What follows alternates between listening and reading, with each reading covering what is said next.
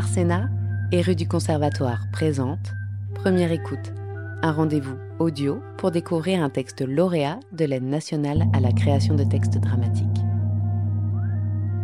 Aujourd'hui, découvrez La Maison de Phèdre de Pascal Breton, lecture dirigée par Clément Pasco, avec les voix de Nathalie Richard, Charline Grand, Laure Blatter et Lucas Van Poek. Réalisation sonore Jérôme Leray, production au Point du Soir, compagnie Clément Pasco, avec le soutien du Théâtre national de Bretagne. Remerciements, Leila Bertrand.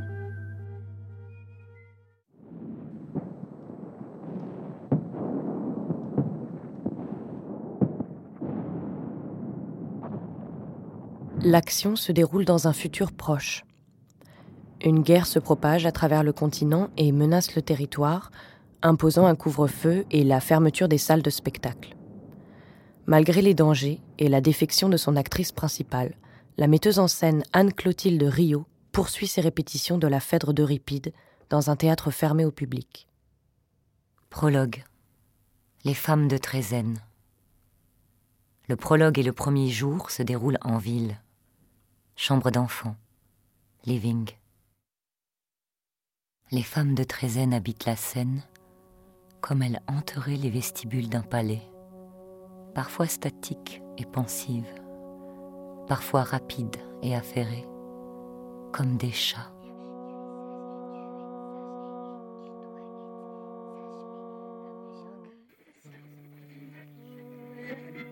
Pour les enfants, la nuit, c'est le noir. C'est le noir. Ils disent qu'il fait noir et non qu'il fait nuit, car la nuit est réservée aux parents pour sortir, ils se sont fait beaux, et au moment de dire bonsoir, la joie étincelait dans leurs yeux, car ils partaient rejoindre des fêtes inconnues. La porte se referme, et leurs pas s'éloignent dans l'escalier en dansant doucement. Tu as fait semblant de t'endormir. Tu es sage. Tu veux être sage. Tu veux être sage, mais tu dois être sage. À mesure que le silence envahit la chambre, le goût des larmes remplit l'intérieur de ton visage, et à force de s'y enrouler, tes doigts se ligotent dans tes cheveux. Alors, tu écarquilles les yeux vers la veilleuse, et tu les refermes d'un coup, pour réveiller le théâtre rouge nuit de tes paupières closes.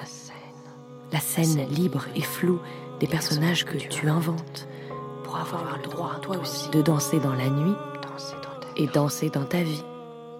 Et, toute ta vie, tu danseras, dans ta vie, même si ce sont parfois des danses de malheur.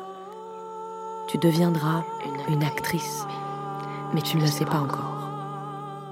On te confiera le plus précieux des présents, un personnage, un personnage à habiter et à transmettre.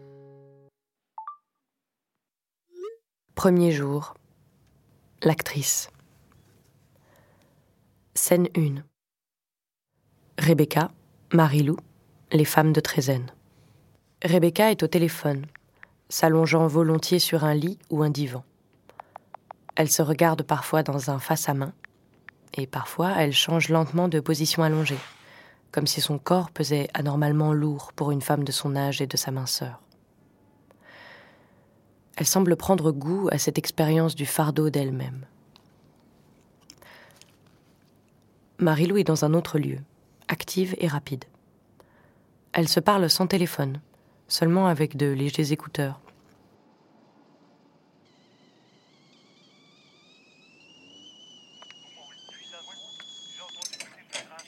Alors, j'ai réfléchi, beaucoup rêvé. Entre les moments où je ne dormais pas, j'ai un peu dormi, j'ai réussi à ne penser à rien et... Tu m'entends, Marilou Oui, je t'écoutais. C'est bien que tu pris le temps de réfléchir. Tu te rappelles l'époque où je jetais des pièces en l'air chaque fois qu'il fallait prendre une décision? Face, c'était oui, et pile, toujours non. Quand j'étais d'accord avec le tirage, j'acceptais solennellement le destin, et quand je ne l'étais pas, je revendiquais d'exercer mon libre arbitre. Ou tu jetais à nouveau la pièce en l'air? Ou encore tu reformulais la question? Je ne l'ai pas fait depuis des années, et ça ne me manque pas. Même si j'ai toujours autant de mal à prendre des décisions, surtout pour mes rôles. Comment fais-tu maintenant? J'étudie. superficiellement le personnage. Je lui laisse le temps de s'installer dans chacune de mes cellules et j'observe ce qui se passe. Comme dans un jardin on commencerait par tout laisser pousser. Est-ce que le rôle qu'on me propose est un poison?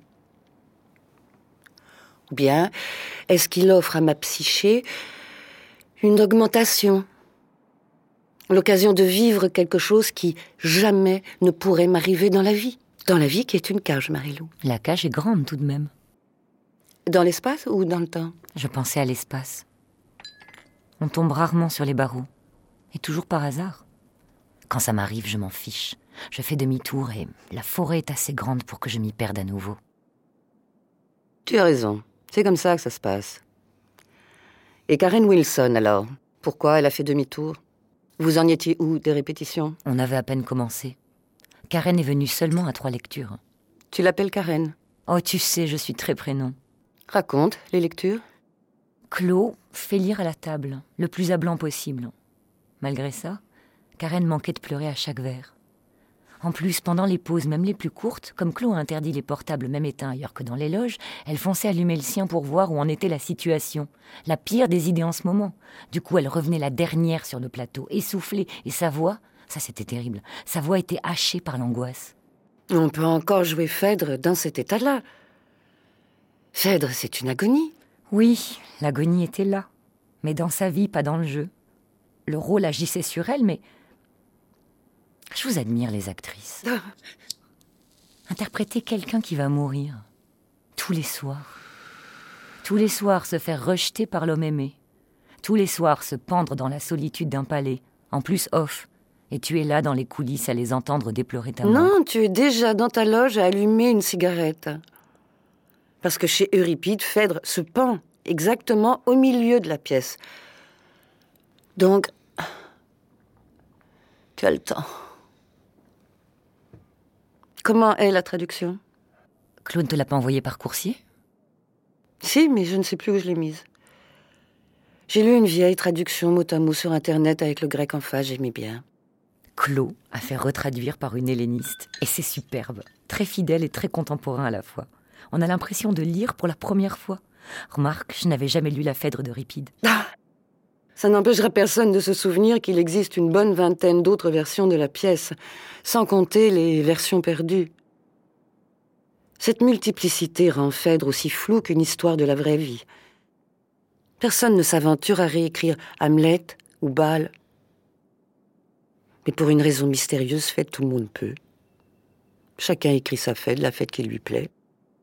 En oubliant que ce qui fait qu'un personnage est un personnage, c'est la limitation du nombre de ses répliques les quelques dizaines ou centaines de vers ou de phrases qui le rendent plus vivant que la plupart des humains.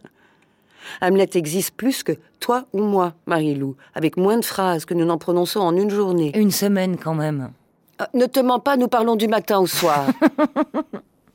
trop de textes, trop de variantes, trop d'interprétations des phèdres grecques, latines d'époque Louis XIII, Louis XIV, contemporaines, futures. Phèdre, c'est de l'herméneutique, Marilou, et du coup, je n'ai jamais su qui elle était, ni pourquoi elle devait absolument mourir. Je veux dire vraiment. Tu couds? Excuse-moi. Je cousais un tout petit truc. Je peux pas m'empêcher de coudre quand j'écoute. Cette nuit, j'ai essayé de devenir Phèdre, en pensée. Je me souvenais du nom de Trézène, et j'errais aux abords de la ville. Je sentais sur mon visage le vent du golfe saronique et à travers les oliviers, je distinguais son disque d'argent strié de vagues semées de navires. Mes pieds étaient sertis dans des sandales parfaites. Ils avançaient dans la poussière d'un chemin escarpé que l'affolement des lézards rendait instable. Je prenais soin de les éviter et je pensais au corps écartelé d'Hippolyte. Sans doute partais-je à sa recherche. En fait, Phèdre meurt avant Hippolyte. Moi aussi, ça m'arrive de l'oublier. Alors je descendais au port, dans l'espoir que les marins me donnent des nouvelles de Thésée. Mais tout ça en m'endormant et donc en avançant sur un sol incertain, parfois je marchais sur de l'air, parfois de l'eau, et parfois je chutais dans un gouffre imprévisible qui était peut-être la thèse.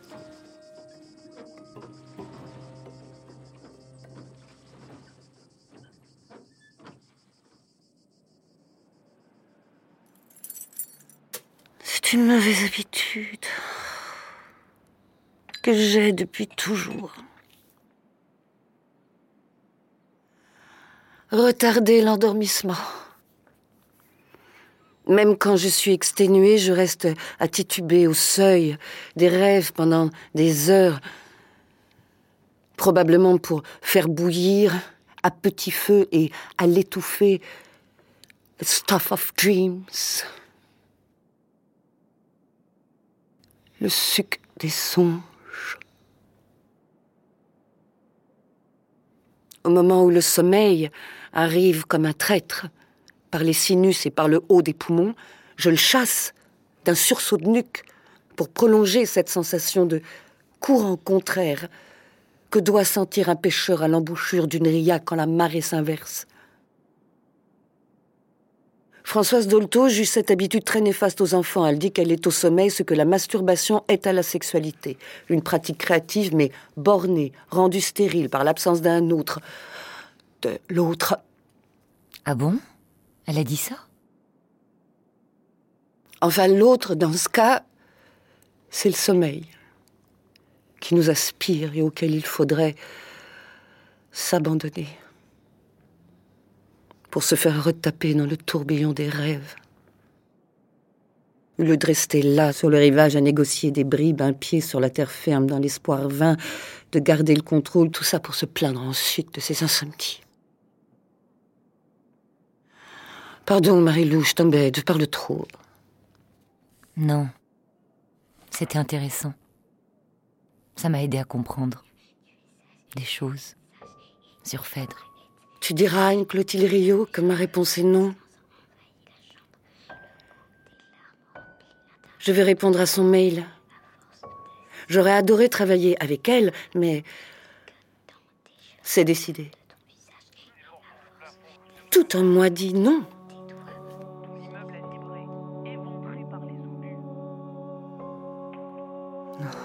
Les rumeurs de péril et de guerre, la désagrégation de nos pratiques du monde. Le retour de haine qu'on pensait caduque te projette toi aussi, comme Karen Wilson. Non. Dans un effroi difficile à nommer. Une, paralysie, trompeuse, comme, celle d'une toupie qui tourne invisiblement sur elle-même et à qui la main la plus douce pourrait causer une de ces chutes aux conséquences quantiques que font les patineuses. Non. Ce n'est pas pour toi le moment, te dis-tu. D'aimer sans retour et de te pendre en tant que Phèdre. Non. Non. Non.